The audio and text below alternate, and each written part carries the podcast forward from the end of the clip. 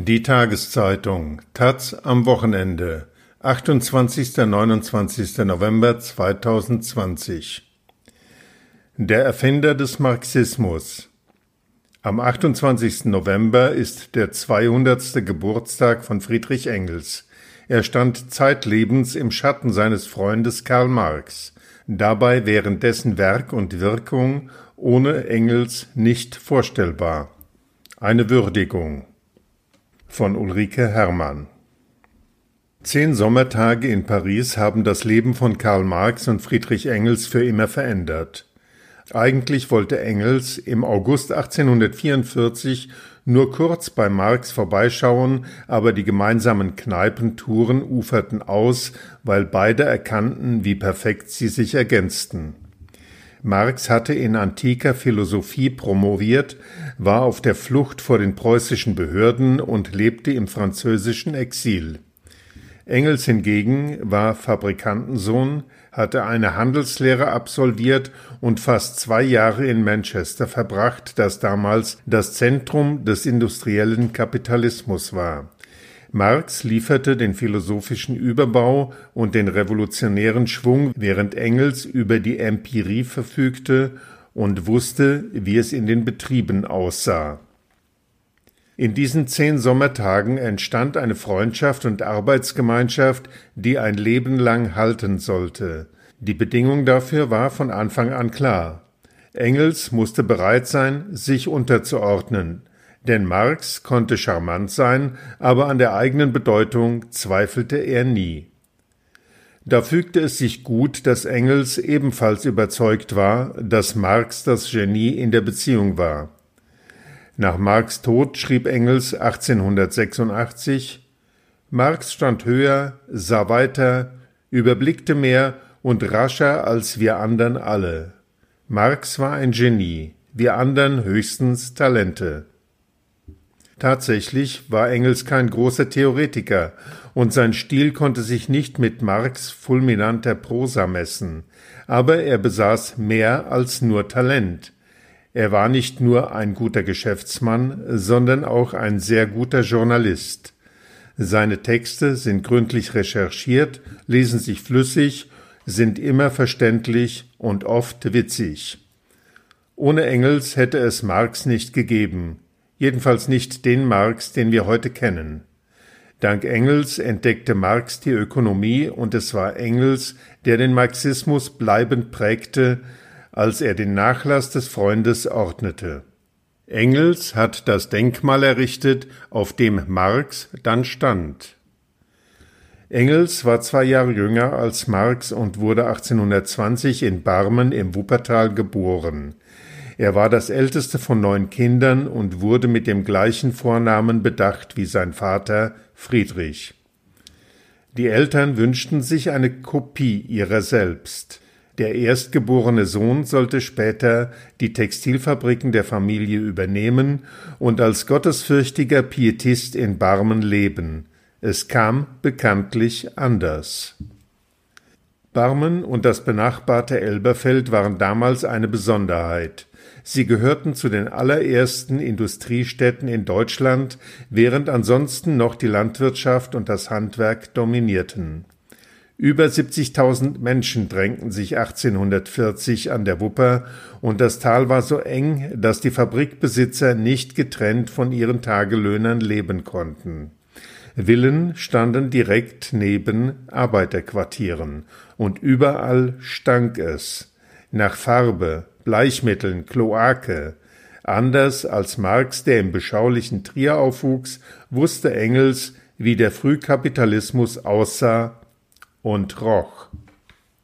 Der Vater wollte unbedingt erzwingen, dass der begabte Sohn in die Familienfirma einsteigt, und um ganz sicher zu gehen, dass Engels nicht studieren konnte, verhinderte er schon das Abitur. Trotz exzellenter Noten wurde Engels vorzeitig aus dem Gymnasium genommen und musste stattdessen 1838 eine Lehrstelle bei einem Großhändler in Bremen antreten. Während Engels Geschäftsbriefe von England bis Haiti schrieb, führte er zugleich eine Zweitexistenz. Unter dem Pseudonym Friedrich Oswald verfasste er Gedichte, Essays und kritische Zeitungsartikel. Ohne jede journalistische Ausbildung stieg der 19-Jährige zu einem bekannten Journalisten auf. Besonders bemerkenswert waren seine Briefe aus dem Wuppertal, in denen er das Leiden der Werktätigen schilderte. Das Arbeiten in den niedrigen Räumen, wo die Menschen mehr Kohlendampf und Staub einatmen als Sauerstoff und das meistens schon von ihrem sechsten Jahre an, ist gerade dazu gemacht, ihnen alle Kraft und Lebenslust zu rauben. Unter den eingeborenen Gerbern sieht man auch kräftige Leute, aber drei Jahre ihres Lebens reichen hin, sie körperlich und geistig zu vernichten, von fünf Menschen sterben drei an der Schwindsucht. In Bremen verlor Engels endgültig den Gottesglauben, den ihm seine Eltern anerzogen hatten. Doch hätte er sich vom Christentum wohl niemals lossagen können, hätte er nicht einen neuen Gott gefunden. Engels bekehrte sich zu Hegel. Der Philosoph war zwar 1831 an der Cholera gestorben, aber seine Schüler lehrten noch in Berlin. Also wollte Engels unbedingt in die preußische Hauptstadt umziehen, und damit der Vater nicht misstrauisch würde, meldete er sich freiwillig zum einjährigen Militärdienst bei der preußischen Artillerie. Durch diese Stippvisite behielt Engels lebenslang ein Fabel für Militärstrategien, weswegen er in der Familie Marx später der General genannt wurde.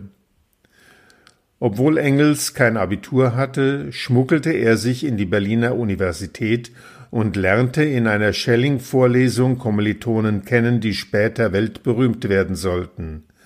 Den dänischen Philosophen Sören Kierkegaard, den russischen Anarchisten Michael Bakunin und den Schweizer Kulturhistoriker Jakob Burckhardt.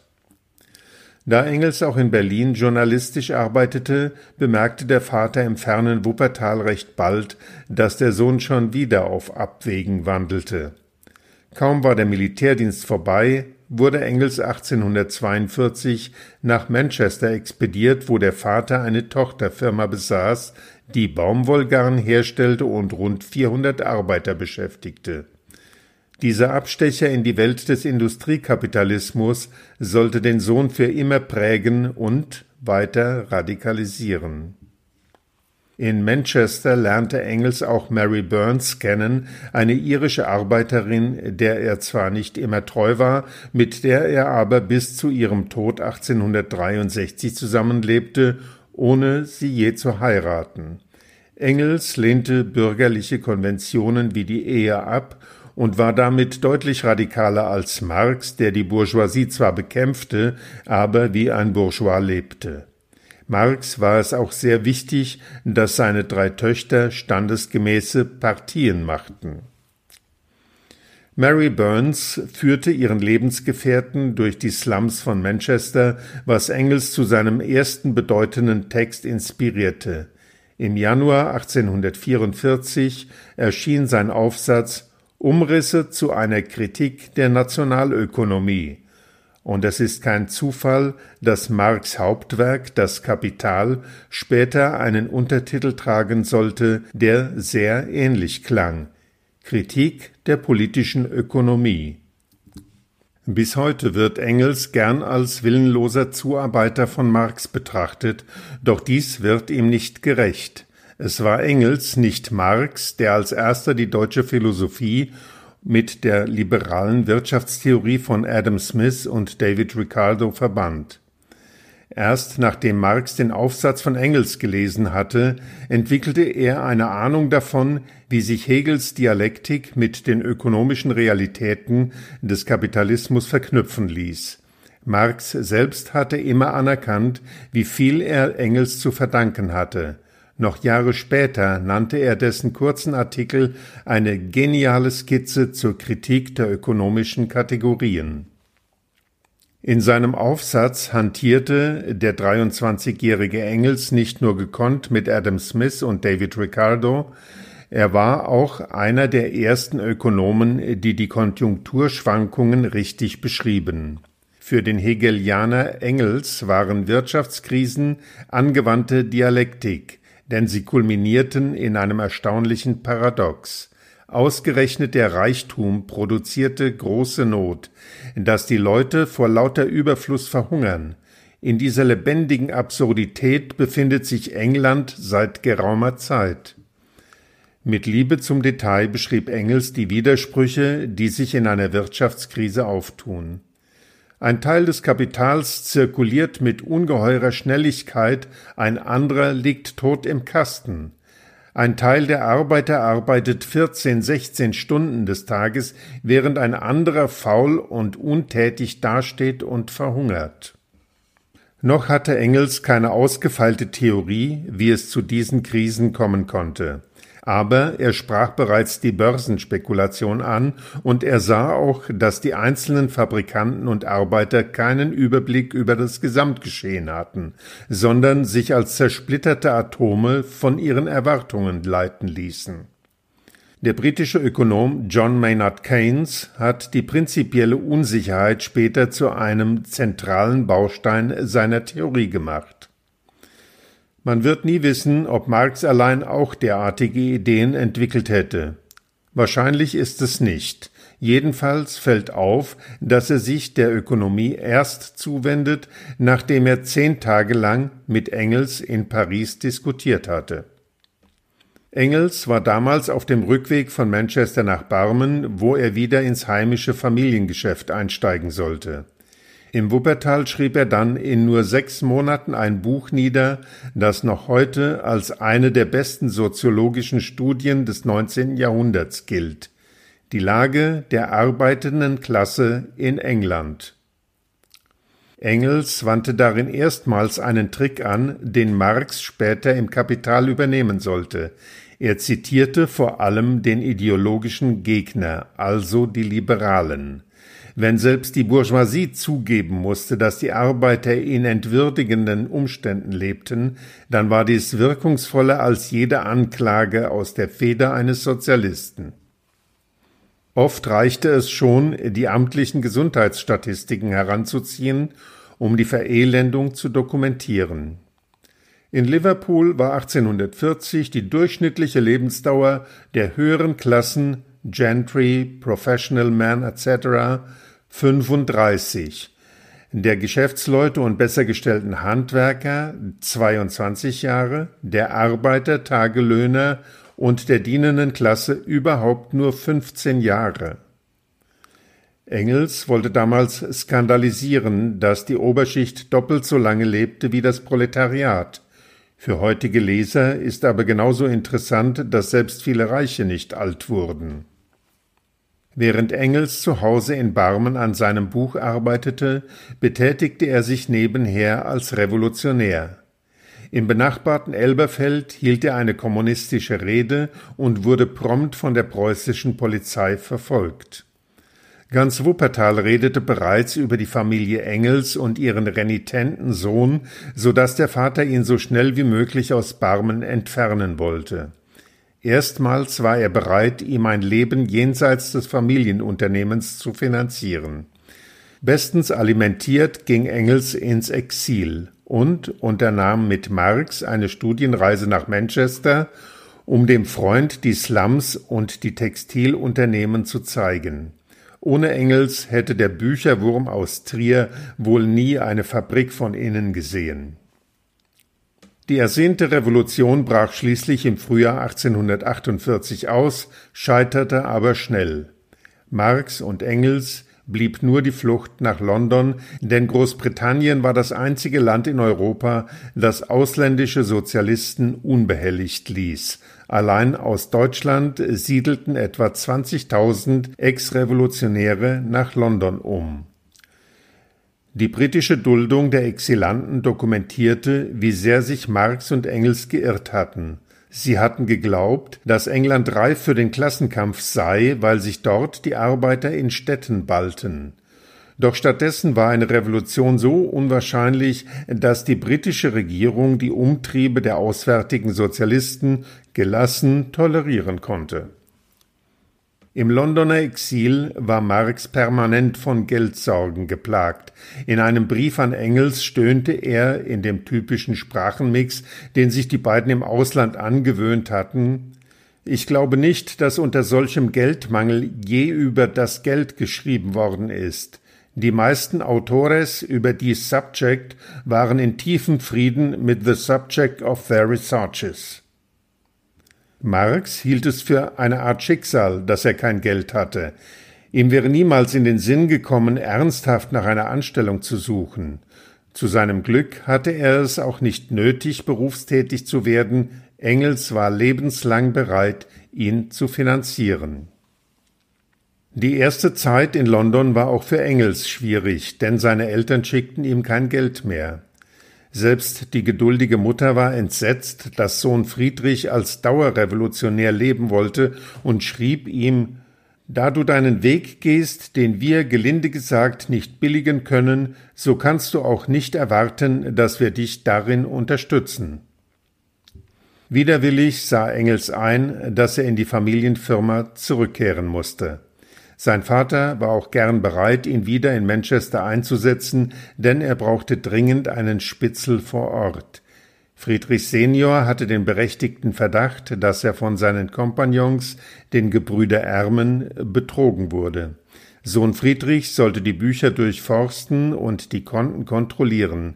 Anfangs war Engel nur ein normaler Angestellter, doch zur Überraschung seines Vaters entpuppte er sich als ein derart fähiger Manager, dass er bald am Gewinn beteiligt wurde. Von 1851 bis 1869 verdiente Engels mindestens 23.289 Pfund in der Firma seines Vaters, wovon wahrscheinlich 3.121 Pfund an Marx gingen. Doch egal wie viel Geld Engels überwies, es war nie genug. Weder Marx noch seine Frau Jenny konnten mit Geld umgehen. 1867 erschien das Kapital, an dem Marx etwa 20 Jahre gearbeitet hatte. Das Buch war zwar kein Bestseller, verkaufte sich aber deutlich besser als alle anderen Werke, die Marx bis dahin geschrieben hatte. Die Auflage von 1000 Stück war nach vier Jahren vergriffen, so dass es 1873 schon zu einem Nachdruck kam. Ihm gelang es, Besprechungen in neun deutschsprachigen Zeitungen abzusetzen, indem er seine Rezensionen anonym schrieb und als bürgerlicher Kritiker posierte, um die Chancen auf einen Abdruck zu erhöhen. Der Tenor war immer Marx hätte ein Meisterwerk abgeliefert und die sozialistische Bewegung mit einer Theorie versehen. 1869 gelang es Engels endlich, sich aus dem verhassten Dasein als Textilunternehmer zu befreien. Er konnte sein Erbteil für 12.500 Pfund verkaufen, was heute etwa 1,2 Millionen Pfund entsprechen würde. Beschwingt zog er nach London, zehn Gehminuten von Marx entfernt, und stürzte sich in seine neue Existenz als dessen Sprachrohr. Viele Leser hatten nämlich Mühe, Marx Kapital zu verstehen. Selbst Ehefrau Jenny riet Genossen beherzt, die dialektischen Spitzfindigkeiten der ersten Abschnitte zu überspringen. Auch Jenny erkannte nicht, dass die dialektischen Spitzfindigkeiten den Kern der marxischen Theorie ausmachten. Aber mit ihrer Ratlosigkeit war sie nicht allein. Die allermeisten Sozialisten begriffen nicht, was ihr Vordenker sagen wollte. Später wurde es daher üblich, nicht das Kapital zu lesen, sondern Engels populäre Kurzzusammenfassung, die 1880 unter dem Titel die Entwicklung des Sozialismus von der Utopie zur Wissenschaft erschien. Am 14. März 1883 saß Marx tot im Lehnstuhl, als Engels zum täglichen Nachmittagsbesuch kam. Engels wurde zum Nachlassverwalter und verbrachte den Rest seines Lebens damit, den Nachruhm des Freundes zu mehren. Längst vergessene oder verschollene Schriften legte er wieder auf und verlieh Marx alten Texten neuen Glanz, indem er geniale Vorworte verfasste. Engels verstand es, den Eindruck zu erwecken, Marx Werke wären topaktuell und gleichzeitig von bleibendem programmatischem Wert. Gegenwart und Ewigkeit wurden miteinander verbunden. Marx war keine historische Figur mehr, sondern wurde zum Denkmal, wie Engels das selbst nannte. Zugleich bemühte sich Engels, der Welt eine möglichst vollständige Version der Marxischen Theorie zu hinterlassen. Denn der Freund hatte immer neue Werke begonnen, ohne die alten abzuschließen. Wenigstens die fehlenden Bände von Das Kapital wollte Engels aus den Papierbergen filtern, doch Marx Exzerpte erwiesen sich als so chaotisch, dass Engels verzweifelte. Band 2 von Das Kapital ließ sich noch relativ leicht zusammenstellen und erschien 1885. Doch die Notizen für den dritten Band waren so unvollständig, dass Engels bis 1894 brauchte und recht freigebig ergänzte. Bis heute müht sich die Forschung herauszufinden, was an Band 3 echter Marx ist und was von Engels stammt. Am 5. August 1895 starb Engels an Krebs in Speiseröhre und Kehlkopf. Sein Vermögen hinterließ er vor allem den Marx-Töchtern und ihren Familien. Alleine seine Aktien waren etwa 22.600 Pfund wert, denn Engels hatte immer sorgsam den bürgerlichen Economist studiert, um seine Anlageentscheidungen zu treffen. Ein schlechtes Gewissen hatte er nicht, wie er Bebel brieflich erläuterte. Die Börse ändert nur die Verteilung des von den Arbeitern bereits gestohlenen Mehrwerts.